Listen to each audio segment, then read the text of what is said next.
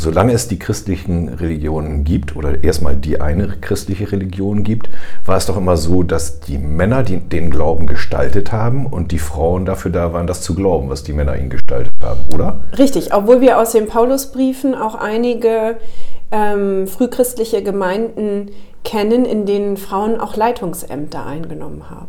Okay.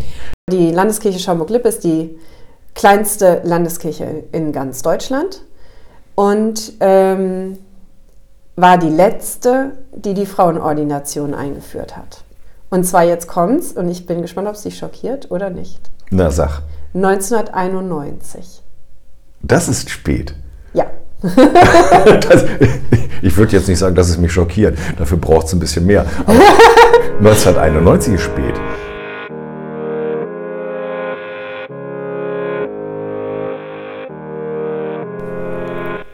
Wenn man aus der Sakristei heraus einen Blick auf die Welt wirft, kommt man manchmal zu erstaunlichen Erkenntnissen. Wir wollen in diesem Podcast uns wohlgefällige Themen aufgreifen und eingedenk unseres christlichen Hintergrundes beleuchten. Dabei ist eine humorvolle Herangehensweise durchaus beabsichtigt. Kann Spuren von Glauben enthalten.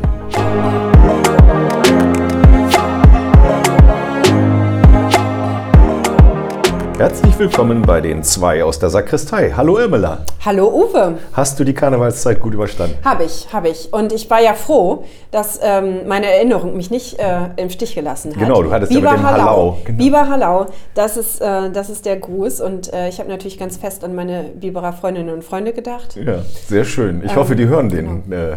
Ja, einige auch. von denen hören den, das weiß Wunderbar, ich. sehr Mhm. schön. Ja. Okay, ähm, heute habe ich dich ganz kurzfristig mit dem Thema belästigt. Das fiel mir einfach so ein, ohne dass ich jetzt großes äh, Hintergrundwissen hätte.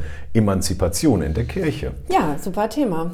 Ich Ja. bin ja eine Frau, ne? Also ich meine, ich, ich gehe davon aus, dass du äh, Frauenemanzipation gemeint hast. Es kann natürlich auch an, an eine andere Art von Ta Emanzipation tatsächlich habe ich mehr an die geschlechtsgerechte Emanzipation in der Kirche gedacht. Natürlich gibt es viele Emanzipationen in der Kirche, Mhm. würde ich mal so sagen, gerade äh, durch die äh, durch Luther ist ja sehr viel emanzipiert worden in der Kirche, würde ich mal sagen. Vielleicht sogar auch so ein bisschen das Weibliche, obwohl war nicht damals auch immer noch die Rede davon, die Frauen sollen im Gottesdienst die Klappe halten. War das nicht so? Ähm, das ist ja immer die Frage, ob es, das weiß ich nicht, ob es das überhaupt jemals in der nachreformatorischen Zeit gab. Oder auch inwiefern es, es das wirklich in der vorreformatorischen Zeit gab. Ich weiß, ich kenne es von äh, einigen christlichen Sekten zum Beispiel, ne, dass das heute noch so ist. Ach so, ja, okay. Oder Ähm, wir, wir, wir kennen es aus anderen Religionen auch, ne, dass es ähm, Frauenversammlungen gibt und Männerversammlungen äh, und so weiter. Ich bin mir aber gar nicht sicher, also sicherlich auf die Ämter bezogen, äh, waren das nur Männer.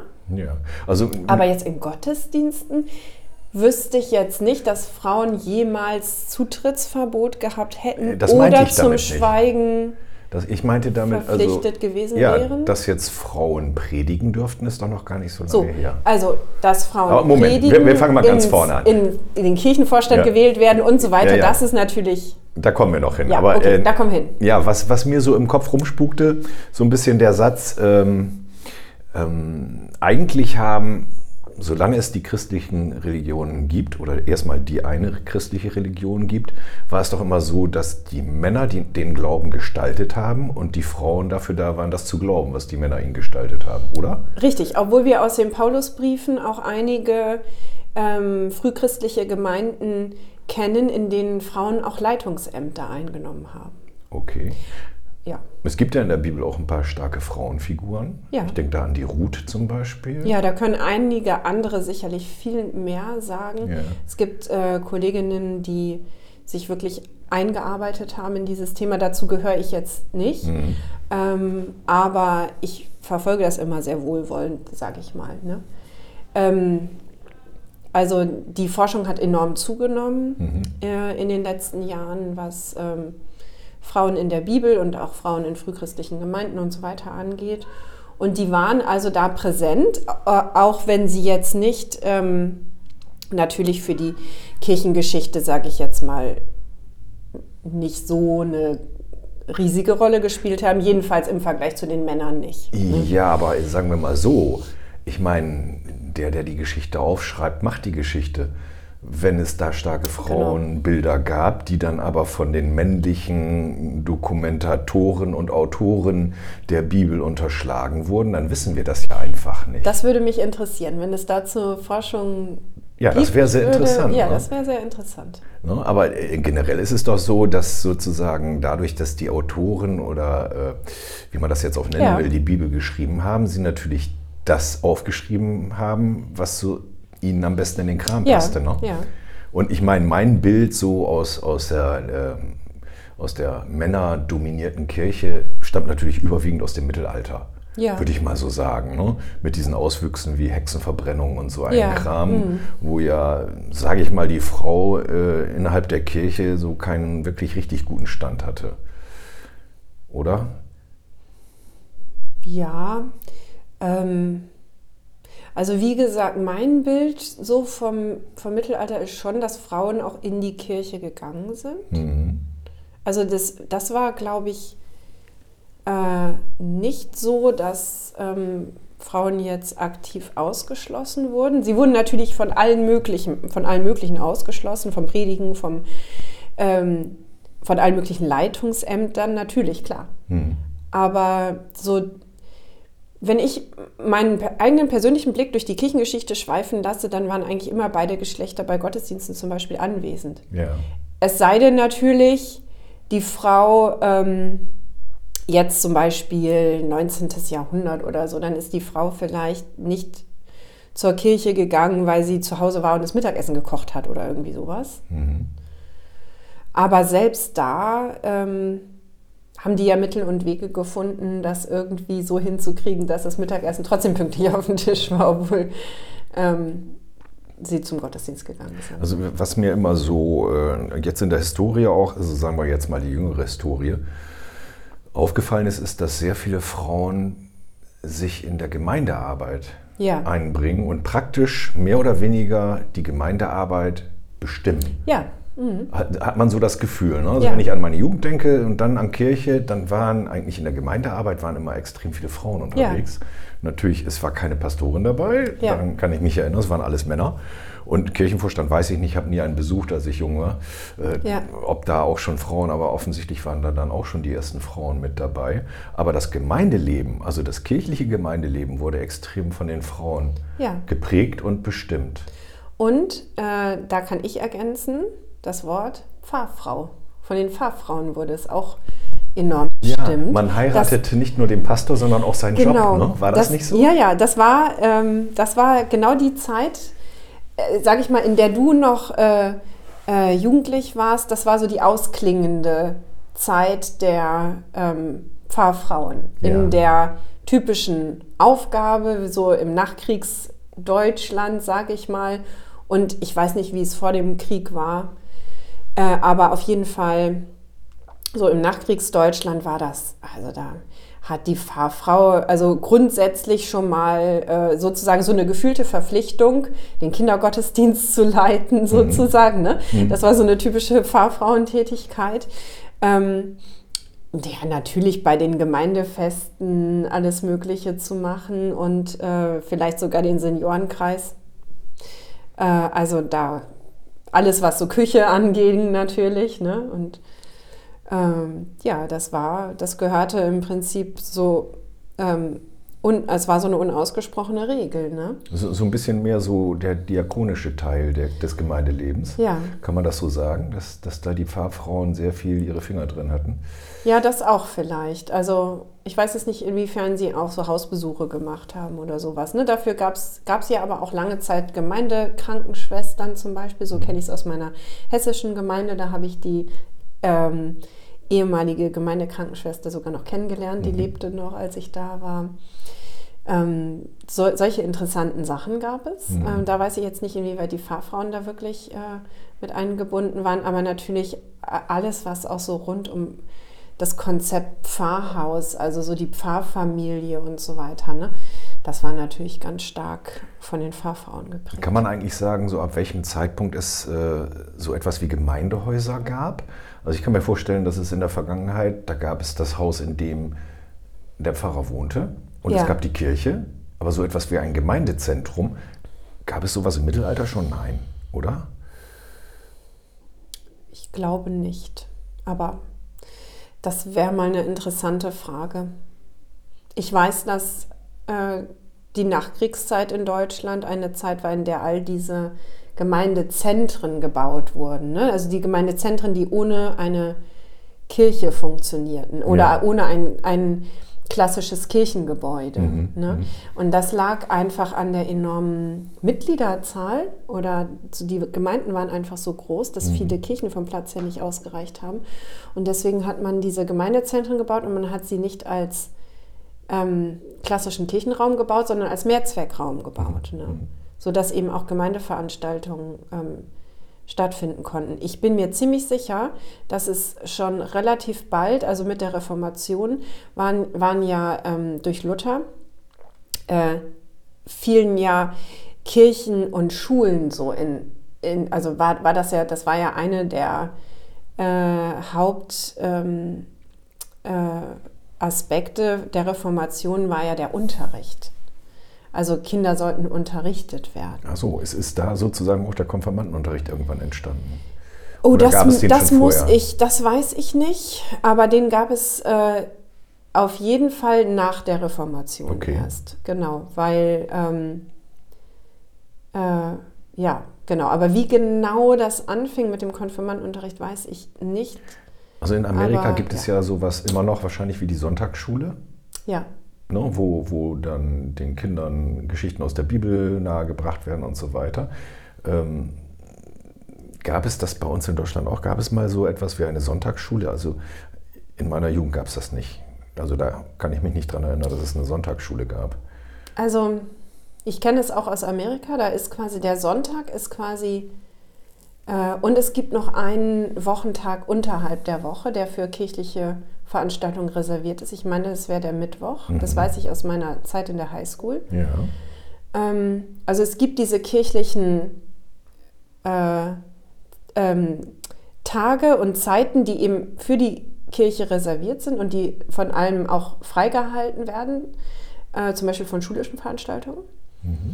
Äh, und dazu gehört der Sonntag und der Sonntag ist in, in, in amerikanischen Kirchen äh, ist der Kindergottesdienst, Konfirmandenunterricht und äh, Gottesdienst und Gemeindefest alles gleichzeitig sozusagen. Also es ist immer am Sonntag dann.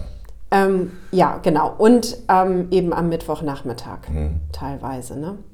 Ähm, dass es das hier in Deutschland jemals gegeben hätte in dieser Form, glaube ich nicht. Äh, aber ich kann es jetzt auch nicht mit Sicherheit sagen. Ne? Ob der Be wo der Begriff jetzt Sonntagsschule herkommt, eine Sunday School. Ich meine, das kommt eher aus der amerikanischen Tradition. Aber wie gesagt, ich bin nicht hundertprozentig sicher. Okay. Aber Konfirmandenunterricht gab es natürlich schon sehr früh und dafür brauchte man Räume. Genau. Ja, und dann musste man jetzt sicher irgendwie umschauen. Ne? Und im Pfarrhaus selber, der äh, Platz nicht da war, Ja. musste man sich überlegen, wo man das macht. Ich könnte mir vorstellen, dass man das dann vielleicht auch in Seelen von Gaststätten oder so gemacht hat oder irgendwie, wenn man selber glaube ich eher nicht. keinen Ort hatte, meinst du nicht? Glaube ich eher nicht eher in den Schulgebäuden. Im Schulgebäude? Vielleicht dann schon eher. Okay. Okay.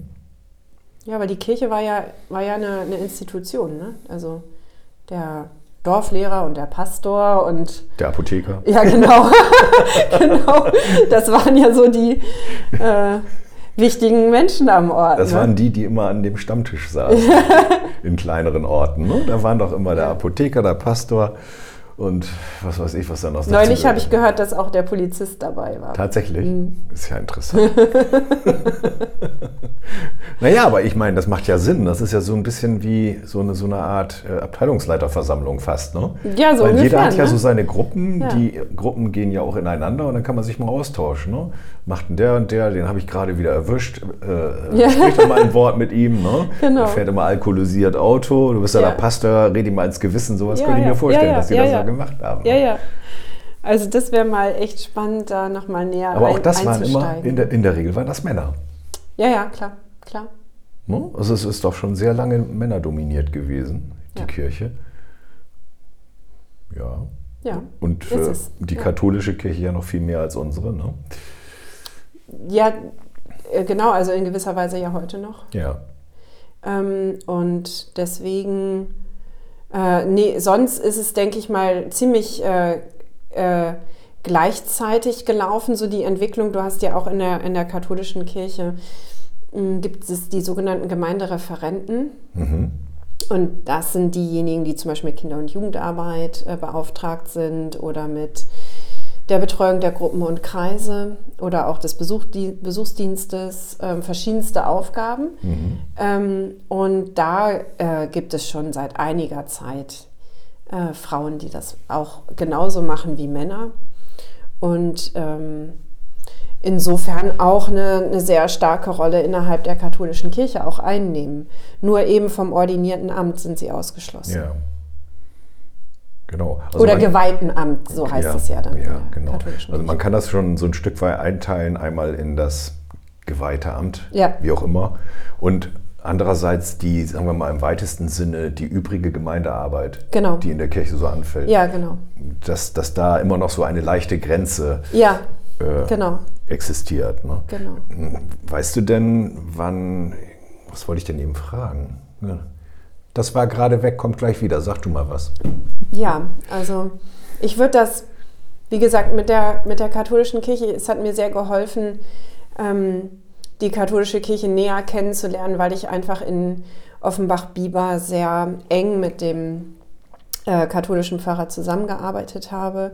Beide Gemeinden waren sehr eng miteinander. Der äh, Kirchenvorstand und der Pfarrgemeinderat haben äh, jedes Jahr ähm, mindestens eine gemeinsame Sitzung gehabt. Ah ja, und okay.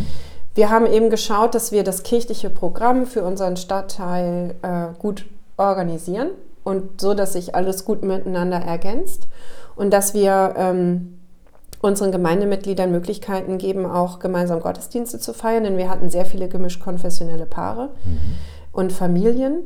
Ähm, und äh, für die ist es einfach äh, wichtig äh, gewesen, dass wir auch Gottesdienste zusammen feiern. Ne? Also insofern gab es da sehr viel Berührung und ich habe eben auch sehr viel Berührung mit äh, den beiden Gemeindereferenten in der katholischen Gemeinde gehabt und das waren ein Mann und eine Frau. Hm. Ähm, genau, also Und in der Gemeinde, wie war da so die Verteilung äh, auf katholische Mitglieder, evangelische Mitglieder? War das so pari-pari etwa? Oder? nee, das war ja ein katholisch geprägter Stadtteil, in dem ich war. Also überwiegend Katholiken Ja, sogar? überwiegend Katholiken Mhm. und äh, die waren doppelt so groß wie wir, so habe ich es ungefähr in Erinnerung. Okay. Genau. Ich kann mir sehr gut vorstellen, in Gemeinden, wo das vielleicht so mehr oder weniger pari, pari ist, dass da natürlich die Kirchen auch einen Anreiz haben, zusammenzuarbeiten, um auch Synergieeffekte zu nutzen. Ne? Denn wenn man sowieso immer mehr oder weniger schon mal die Hälfte erreichen Ja. will, kann man sich natürlich auch zusammentun und manche Dinge vielleicht gemeinsam organisieren. Auch wenn das vielleicht in Rom manchmal nicht so gerne gesehen Richtig, das wird. wird in ne? Rom nicht gerne gesehen und dann hast du natürlich enorme Unterschiede. Welcher, äh, welche Person ist gerade der Pfarrer oder der Priester? Mhm. Weil von denen hängt es ab, ähm, wie hoch die Stellung der Frau innerhalb der katholischen Gemeinde ist. Und in Biber war sie sehr hoch. Also die Okay. Gemeindereferentin war genauso äh, in allem gleichberechtigt wie ihr männlicher, ähm, ihr männlicher Partner sozusagen. Und die Meinung von beiden wurde extrem gehört von dem katholischen Pfarrer.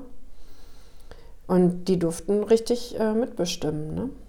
Ja, wenn ich mir jetzt diese Zusammensetzung zum Beispiel unseres Kirchenvorstandes der letzten Jahre angucke, ich bin ja auch schon fast 25 Jahre dabei, das waren eigentlich immer überwiegend Frauen. Ja, ähm, Also ich, das wundert mich jetzt nicht.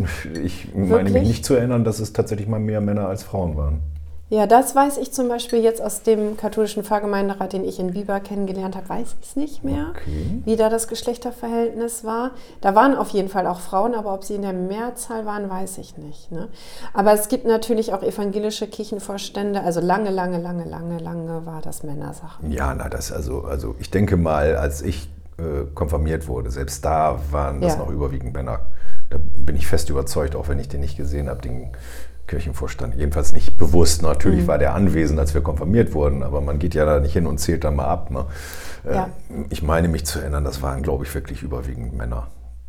Und es waren auch Kirchenvorstandsvorsitzende war tatsächlich auch immer überwiegend, überwiegend Männer. Ich kenne jetzt die, die Geschichte unseres eigenen Kirchenvorstandes nicht gut genug, aber ich möchte fast sagen, dass unsere Vorsitzende jetzt die erste weibliche ist. Oder ähm, weißt du, ob schon mal eine weibliche Vorsitzende ich, Also ob sie Vorsitzende war, weiß ich nicht. Aber ich hatte jetzt äh, vor kurzem äh, die Beerdigung von der ersten Frau im Kirchenvorstand in Achim. Ja, aber ich glaube nicht, dass sie Vorsitzende war. Genau, das glaube ich auch nicht. Das glaube ich auch nicht. Aber sie war nah dran, sag ich mal. ja, ja, es gibt ja, es gibt ja auch immer so Meinungsgruppen innerhalb eines Kirchenvorstandes und da gibt es dann auch immer Meinungsführerinnen. Die sollte man tunlichst kennen, wenn man ja. Pastor ist. Ne? Das ist da nicht anders als in der freien Wirtschaft, würde ich sagen. Ja. Ähm, ja. Ähm, genau, also äh, das war dann auch noch sehr Männer dominiert ja. eine ganze Zeit lang. Es war ja auch ein angesehenes Amt lange Zeit, ne? Ja, ist auch jetzt noch nicht äh, unangesehen, sagen wir es mal so. Es ist vielleicht weniger angesehen dadurch, dass wir gar nicht mehr so viele Kirchenmitglieder ja, haben. Ne? Ja. Und ich meine, wer in der Zeitung die Notiz liest, neuer Kirchenvorstand eingeführt und dann mal guckt, wer ist da so, ja. Männer und Frauen und so weiter, das geht dann auch eher an den Leuten vorbei, wenn, ja, wenn sie sich nicht engagieren in der Kirche. Mhm, ne? Genau. Das ist so. Ja. Aber es ist immer noch so, ich erinnere mich, dass durchaus auch, wenn irgendwie irgendwas Besonderes ist in der Stadt, wird auch immer jemand aus der Kirche eingeladen. Manchmal die Pastoren, manchmal aber auch der Kirchenvorstand. Ja, ja. Ist auch gut so, finde ich. Ja. ja. Die Verbundenheit der Kirche mit der Gemeinde, mit der weltlichen Gemeinde, die sollte man immer fördern, mhm. weil nur dadurch schaffen wir es ja auch sozusagen weiter wahrgenommen zu werden. Mhm. Allein aus mhm. uns heraus ist das ja schwierig. Ne? Mhm. Also mal durch so einen Podcast, aber ich meine, wer mhm. hört den denn schon, wer nicht mhm. sowieso Kirchen interessiert ist? Ne? Ja, ja, ich meine, genau. wie viele Podcasts gibt es inzwischen? Tausende wahrscheinlich. Ja. Und äh, wenn jeder sich da was raussucht, was er mag, da ist unser Podcast wahrscheinlich nicht unbedingt erste Wahl. Ja. ja. Aber das ist halt so, ne? Und es wir machen das genau. ja auch vor allen Dingen deswegen, weil es uns so viel Spaß macht, genau, das zu genau. tun. Ja. ja, also ja, also wir haben wirklich ähm, wirklich eine sehr männerdominierte Geschichte.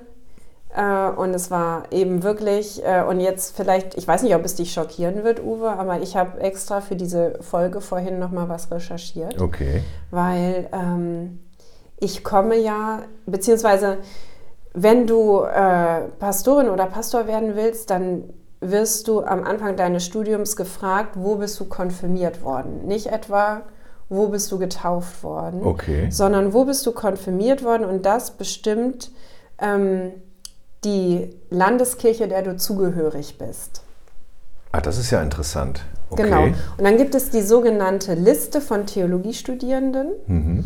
Äh, also wir sagen dann, ich bin auf der Liste. Das ist so eine, äh, das ist so was, was, was, was wir dann unter Theologiestudierenden sagen. Und dann, ich bin auf der Liste der Hannoverschen Kirche oder ich bin auf der Liste der Bayerischen Kirche oder wie auch immer. Okay. Ne, und, die, äh, und die unterschiedlichen Landeskirchen die, und die unterschiedlichen Gliedkirchen der, der evangelischen Kirche in Deutschland, die betreuen ihre Theologiestudierenden. Mhm. Also wir kriegen dann sowas wie Büchergeld und äh, solche, solche Geschichten. Wir mhm. kriegen begleitende äh, Seminare und sowas. Ah ja, ne? aus der Landeskirche heraus, genau. wo du konfirmiert wurdest. Genau, ne? und da ist eben äh, entscheidend, wo du konfirmiert wurdest. So, und ich wurde konfirmiert in, in Stadthagen. Stadthagen liegt zwischen Hannover und Minden ja. und ist, äh, gehört zur Schaumburg-Lippischen Landeskirche. Aha. Die Landeskirche Schaumburg-Lippe ist die kleinste Landeskirche in ganz Deutschland. Und ähm, war die letzte, die die Frauenordination eingeführt hat. Und zwar jetzt kommt's, und ich bin gespannt, ob es dich schockiert oder nicht. Na, sag. 1991. Das ist spät. Ja. das, ich würde jetzt nicht sagen, dass es mich schockiert. Dafür braucht es ein bisschen mehr. Aber 1991 ist spät. Ja. Das ist spät. Ich meine, äh, wenn man weiß, wann in manchen äh, äh, Ländern das Frauenwahlrecht eingeführt wurde, überrascht es nicht, dass es in Deutschland eine Kirche gab, die das erst 1991 gemacht hat. Wie, ist denn, wie muss man sich denn das vorstellen? Wenn, gibt es da so etwas wie einen, in Anführungsstrichen, politischen Druck, der äh, Mit Sicherheit gab es den. Äh, auf, auf die Landeskirchen. Hier seht mal zu, dass ihr mal in Quark kommt. Alle sind Ja. schon sehr viel weiter als ihr. So Ja. geht das nicht weiter. Ja. Ist das so? Ich mit Sicherheit. Ja? Ja. Also ähm, ich, mir, mir fällt gerade kein anderes konkretes Beispiel ein, aber diesen Druck gibt es auf jeden Fall. Also wenn es, wenn es so zu einer, ähm, zu so einer Art Bewegung innerhalb der evangelischen Kirche in Deutschland kommt, dann ziehen eigentlich alle Landeskirchen nach und nach mit. Das ist so. Okay. Das ist vielleicht auch so ein kleines bisschen Unterschied noch zur katholischen Kirche. Da ist Ja. es wahrscheinlich etwas schwieriger, von unten her eine Bewegung in der Kirche an, anzustoßen, die sich bis oben Ja. durchsetzt, oder? Ja, genau. Also da, äh, dafür hast du in der katholischen Kirche den Vorteil, du kannst ähm, deutschlandübergreifend, sage ich mal, agieren. Ne? Also so äh, Bewegungen wie Maria 2.0, Ja. wo wir jetzt wieder bei Emanzipation der Frau Ja, wären, genau, ne? genau. Ähm, die entstehen ja deutschlandweit. Ähm, und wir haben in der evangelischen Kirche ja dieses äh, so eine Art föderales Prinzip oder so, ne? Mhm. äh, dass eben äh, bestimmte Sachen eben von den ähm, Landeskirchen oder von den Gliedkirchen, je nachdem, äh, geregelt werden und dass es eben nicht einheitlich ist. Ne? Ah, ja, okay. Ja, du Dadurch, dass recht. halt die ja. katholische Kirche äh, auf Rom ausgerichtet ist, Ja. ist es eben äh, einen andre, diesen anders aufgebaut einfach. Ne? ja, ja, da geht es eigentlich mehr von oben nach unten. Du musst eigentlich immer aufpassen, wenn du die Kirche, evangelische Kirche kritisieren willst, dann äh, und das äh, ähm, ist, ist einfach auch Menschen einfach nicht, nicht bekannt, ne? dass es eben, äh, dass man dann gucken sollte, okay, welche Kirche will ich jetzt kritisieren, ja? welche Landeskirche. Welche Landeskirche, ja, genau, also ja. es ist alles nicht, gar nicht so einfach und es ist ganz schön kompliziert und das ist auch für neue Mitglieder auch schwierig zu verstehen. Ganz Ja, das ist in der katholischen Kirche einfacher. Da sagt man, das passt mir nicht und dann passt es mir halt überall Ja, nicht. ja, genau, Weil es genau. überall eigentlich ähnlich genau, oder genauso ja, ist. Genau, Ne? genau, genau. Okay, dass, dass die Landeskirchen doch insofern, es war mir schon äh, einigermaßen klar, dass es mehr so ein föderales Prinzip ist, ne? so Ja. wie Bundesregierung und Landesregierungen, Ja, genau, genau. die ja nun auch einiges zu entscheiden haben. Und dass aber die Landeskirchen dann noch so selbstständig sind, dass sie tatsächlich es, ich meine, wann, wann war denn die erste weibliche Ordination Das kann in ich einer nicht Landeskirche? sagen wiederum. Aber Das das, habe war, das war aber bestimmt sehr viel früher als 1991. Ja, Ich meine, dass man sich dann vielleicht noch 20 Jahre oder 25 Jahre dagegen wehren kann. also lass mich mal kurz überlegen. Ich bin ja 84 geboren Ja. und ähm, mein Vater hat Theologie studiert, ja, in den 70er Jahren. Mhm. Ne? Und da gab es auf jeden Fall schon Theologiestudentinnen. Also es muss dann auch schon die Frauenordination Also es war, wer, wer damals Theologie studiert hat, der hatte gewi- gewissermaßen die Sicherheit, dass er in den äh, Pfarrerberuf, Pastorenberuf eintreten kann. Also oder so stell oder haben mir Frauen, vor. haben Frauen auch Ja. studiert, ohne dass ihnen klar war, ob sie jemals ordiniert werden. Ähm, sicherlich, je nachdem, wo sie herkamen. Okay. Also da müsst, das wäre aber mal spannend, da mal meinen Vater Das zu heißt fragen. also auch in Schaumburg-Lippe haben möglicherweise Frauen Könnte ich mir vorstellen. Theologie studiert, denen aber dann klar sein musste, in Schaumburg-Lippe wird keine Frau ordiniert. Ja, oder sie haben an, ein Theologiestudium begonnen äh, in, äh, in der Erwartung, dass die Frauenordination dann eingeführt wird. Oder sie wechseln die Landeskirche. Oder sie wechseln die Das, Landeskirche. das wäre genau. sicherlich auch gegangen, ne? Ähm, das wäre, äh, Oder ja, ist das klar. kompliziert? Ich meine, man Das weiß ja, wie schon- das bei Lehrern ist. Das ist ja, nicht ohne. Ne? Genau, also so ähnlich ist es auch in der Kirche, aber ähm, es, je nachdem, wie gerade die Stellensituation ist, ne, heut, heutzutage, wo, wo wir so viele vakante Stellen haben, äh, ist es einfacher Mhm. zu wechseln. Das ist ein riesiger bürokratischer Aufwand trotzdem äh, noch, weil ja alle möglichen ähm, Ruhestandsgehälter und was weiß ich da dran hängen. Aber ähm, und diese ganze Versorgung, äh, die ja ähnlich. Also das regelt auch die Landeskirche äh, Ja, die ja. zentral. ja, ja. Das wäre doch mal eine Neuerung zu sagen, zumindest. Definitiv. Die Versorgung wird vom Bund aus geregelt, sodass sie überall gleich ist. Also vom Bu mit Bund meinen wir dann die evangelische Kirche in Deutschland, Genau. ne? die ähm, Dachkirche. Äh, äh, das wäre sicherlich total sinnvoll, aber das wirst du nicht eingeführt naja, kriegen. wir, wir, kriegen, wir kriegen ja auch die Zuständigkeit für Schulen nicht bundesweit geregelt. Nee. Das ist immer noch Landessache, Kultur und äh, dadurch gibt es dann auch gewisse Verwerfungen, sagen wir es mal so vor, vorsichtig. Äh, also das, ich habe das ja jetzt mitbekommen, als ich, äh, ich bin ja von äh, Offenbach äh, hierher nach Achim gekommen und damit war ein Landeskirchenwechsel verbunden ja. und was das alles bedeutet für die, ähm, für die Verwaltung und für die Ämter ist, äh, also für die Kirchenämter ist, ähm, ist sehr viel. Mhm. Äh, also es ist, es ist immer noch mit sehr viel Aufwand verbunden, aber den kriegen die, die Personen, die wechseln wollen, nicht mehr mit, es sei denn, sie interessieren sich dafür. Ne? Es wird ja. einfach dann im Hintergrund gemacht und mhm. die Person kann dann wechseln. Das, es gab ganz andere Zeiten in der evangelischen Kirche, als wir so viele ähm, Menschen hatten, die Pastorinnen und Pastoren werden wollten und es einfach keine freien Stellen gab. Und mhm. in diesen Zeiten war es super schwierig zu wechseln, weil du brauchtest einen Tauschpartner, sonst ging das gar nicht. Ah, okay. Ja. Okay. Also ne, sagen wir mal so, das ist jetzt natürlich so ein Ding, äh, das betrifft ja nicht nur die Kirche, sondern es betrifft ja allgemein auch andere Verwaltungen oder ja, Verwaltungen überwiegend, dass ihr werdet ja im Prinzip alle gleich behandelt. Was, was jetzt Altersversorgung und sowas ist. Ja. ist da gibt es doch Gesetze, die gelten für alle. Ja, klar. Also, ja. Der, dass diesen angeglichen, die kirchlichen äh, Gesetze sind angeglichen an, die staatlichen, an das staatliche Beamtenrecht. Wahrscheinlich ans Bundesbeamtenrecht. Genau. Ja. genau. Also die Kirche gleicht das an. Das heißt, ähm, in der Regel, wenn, äh, wenn Bundesbeamten ähm, eine, eine Gehaltserhöhung kriegen wegen Inflationsausgleich, wie auch immer. aber Genau, ne? zieht die Kirche nach. Ja, genau. genau. Deswegen leuchtet es natürlich dann nicht ein, warum es so kompliziert sein soll wenn alle das Gleiche machen, ja. jemanden von einer Landeskirche in die andere zu setzen. Ja. Ich kann mir da nur vorstellen, dass es bei Kirchens genauso ist wie in allen Verwaltungen. Jeder hat ein anderes Programm.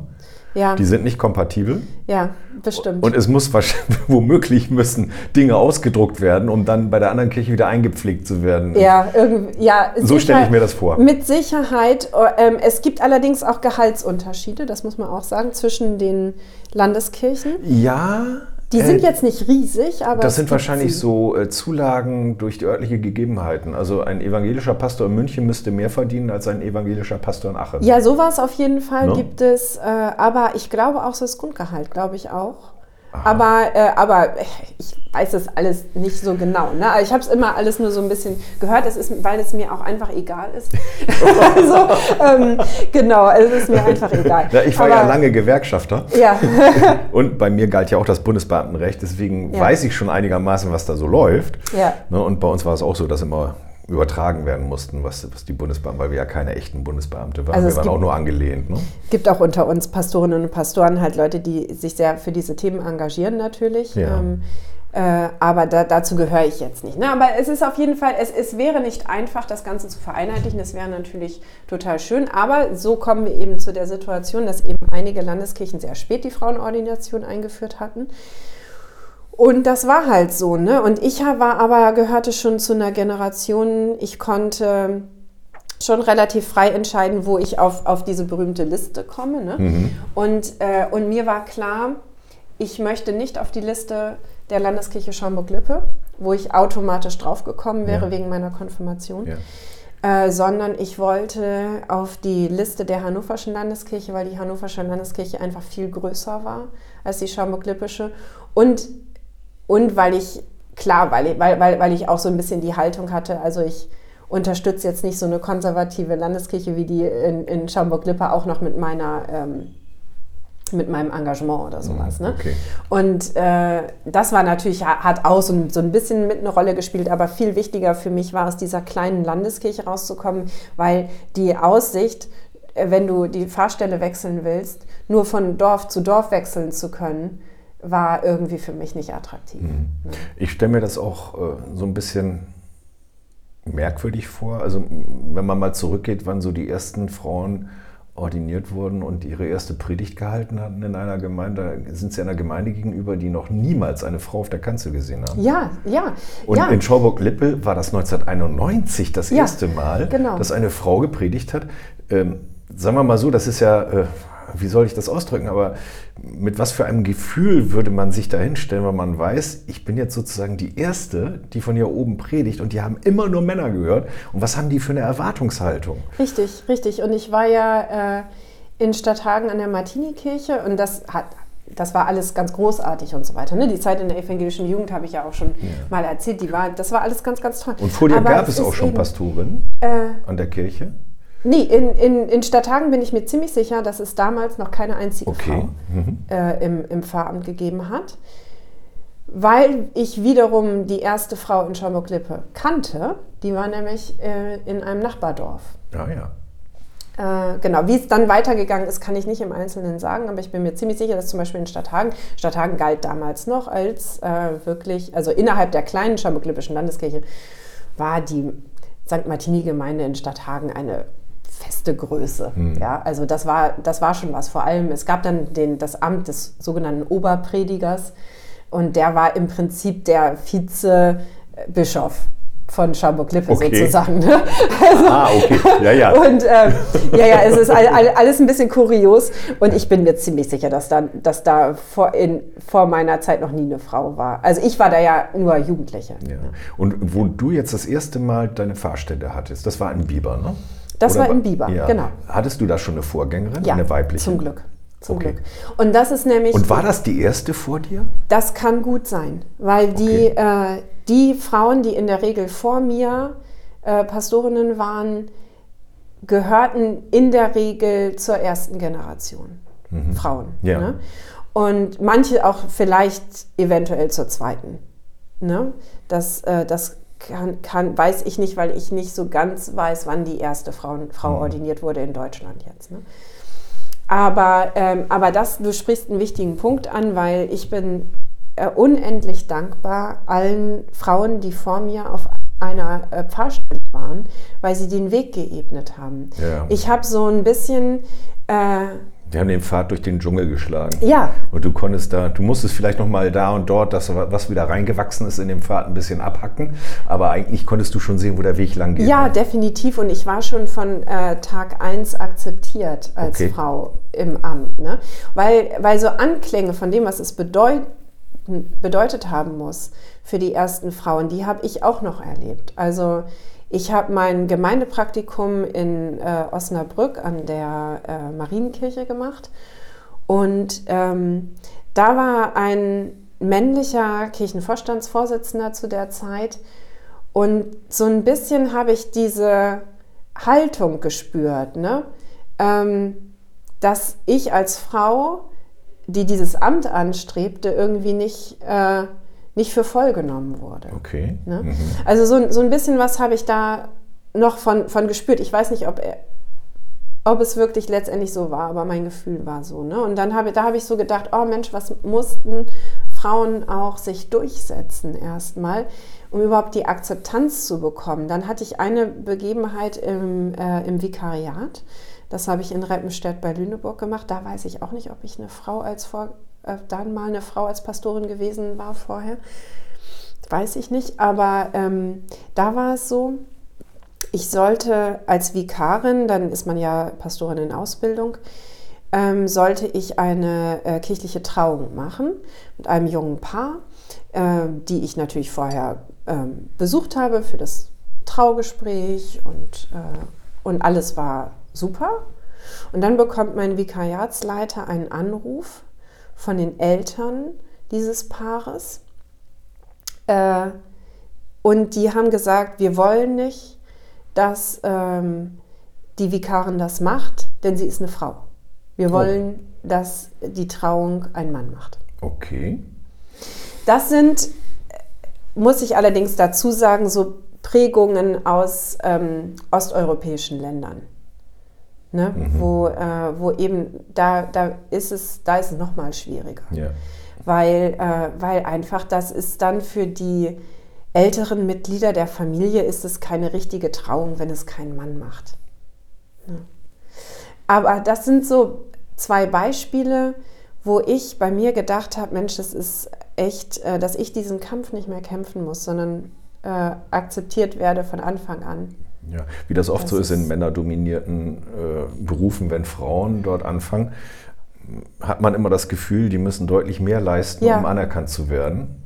Ja. Wie die männlichen Kollegen. Männlichen Kollegen können Dienst nach Vorschrift machen, wird anerkannt.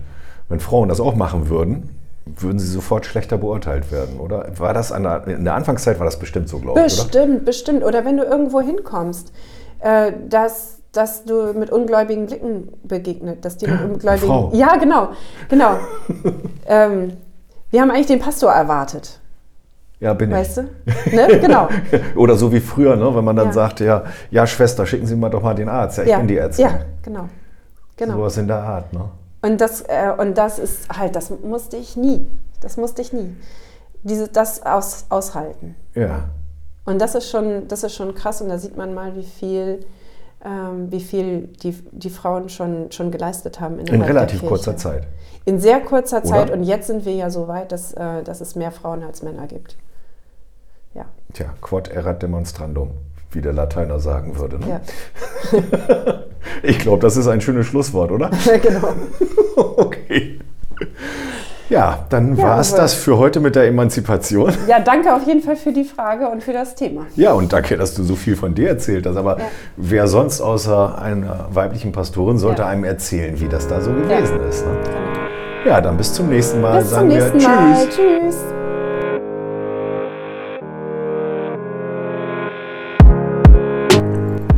Zwei aus der Sakristei ist der Podcast von Irmela und Uwe und wird in höchsteigener Handarbeit geklöppelt. Erreichen könnt ihr uns über den Instagram-Kanal unserer Kirchengemeinde st-laurentius-achim. Dort findet ihr Posts zum Podcast unter dem Hashtag 2 aus der Sakristei und könnt uns gerne eine Nachricht schreiben.